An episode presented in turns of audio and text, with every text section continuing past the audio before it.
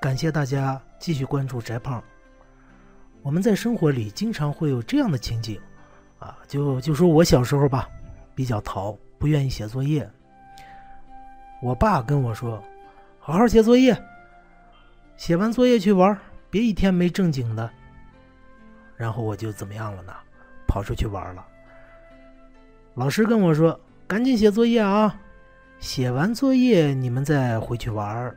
你要学知识、学文化，为将来奋斗。”我呢又出去玩了。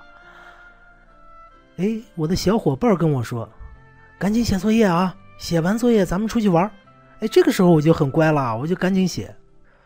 这是说明一个什么问题呢？啊，就是同样的意思的一句话，从不同的人的嘴里说出来，效果是不一样的。这呢，就告诉我们在人际交往中，不但要讲好话，而且要讲对话。鸿门宴里就有这么一幕，刘邦来赴这个鸿门宴，那是步步危机啊！而且在鸿门宴之上，项庄要舞剑去行刺刘邦，要不是项伯经常拿身子挡着，那恐怕就没有以后的大汉王朝了。这个时候，项羽说什么了吗？项羽那么聪明的人，居然什么都没说，也就是说，项羽默认了这种行为。张良一看，这样不行啊！这样下去，迟早，你你项伯要一个不注意，真把刘邦宰了呢。于是张良就叫了一个人来进来，和项羽说了一番话。说完这番话之后，刘邦的命运发生了改变。谁呢？樊哙。樊哙本来是个屠狗的。就杀狗卖狗肉的，这个时候呢，跟着刘邦起兵以后，一直作为刘邦的贴身小弟、中南海保镖。本来他是没资格参加鸿门宴的，那都是大人物，你个保安过来干嘛呀？哎，但是这个时候樊哙就来了。樊哙是怎么样进入会场的呢？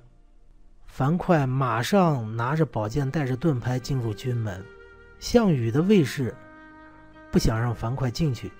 樊哙就侧其盾以撞，卫士扑地，活活的冲了进去。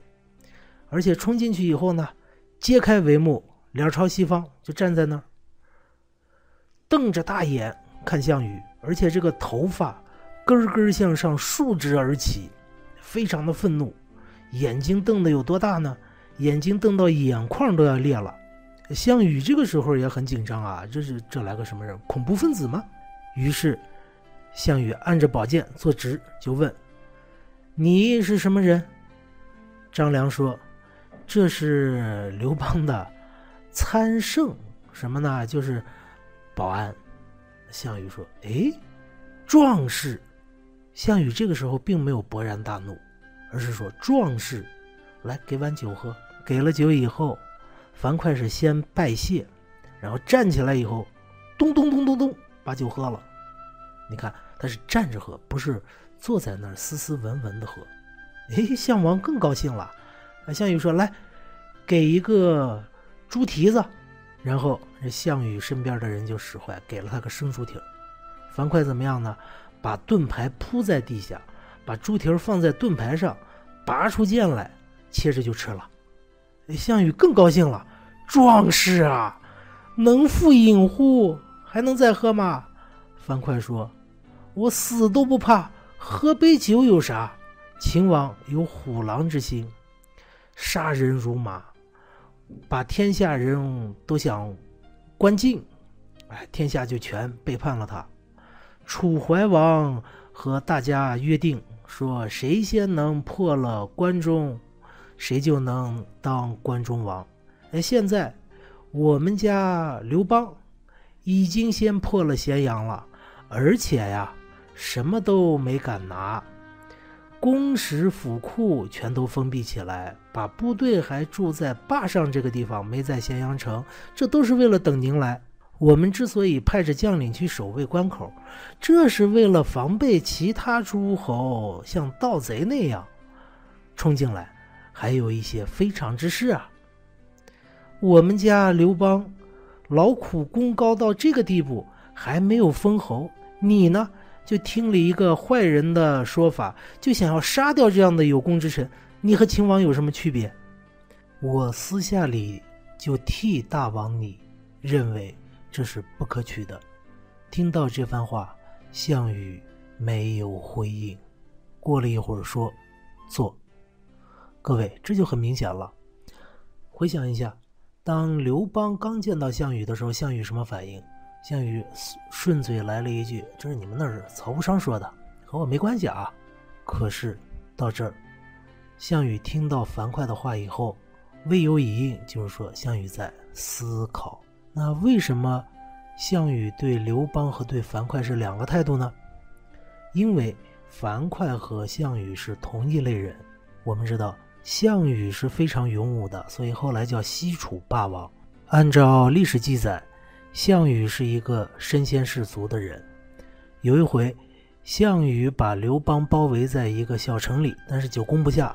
于是项羽干了一个事儿，怎么办呢？项羽走到城楼底下，冲着城上喊：“刘邦，你下来，咱俩单挑。”这就是项羽。那刘邦当然不下来单挑了。刘邦和周围人说：“来，他往前走，你们就拿箭射他。”于是项羽在那儿骂骂了半天，没用。那樊哙呢？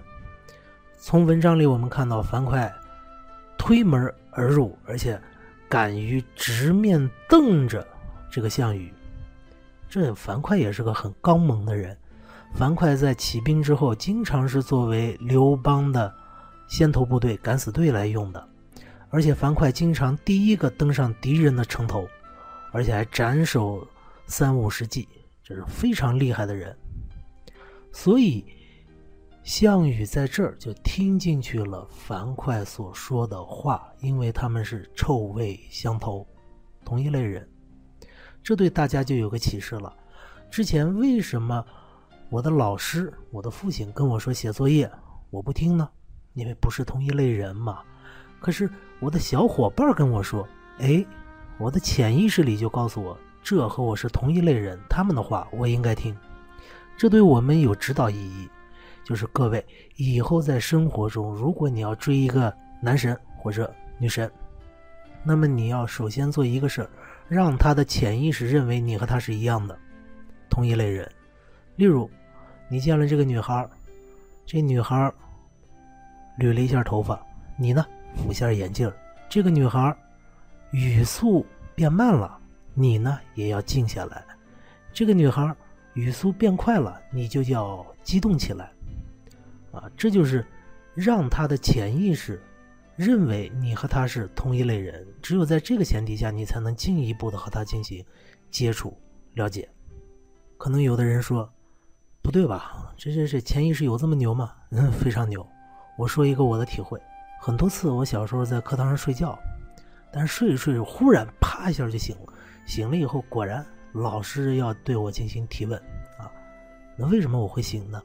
其实我的意识已经睡着了呀，但是我的潜意识在工作，它一直在收集周围的信息，例如我同桌的呼吸、周围同学的笔记声、老师音量的高低。当他觉得不对劲的时候，他马上告诉我赶紧醒，老师要提问。这就是潜意识的能力。所以各位，如果你要去和别人进行交际，那么，首先，你要变成和他一样的同类人。好，谢谢各位关注，我们后会有期。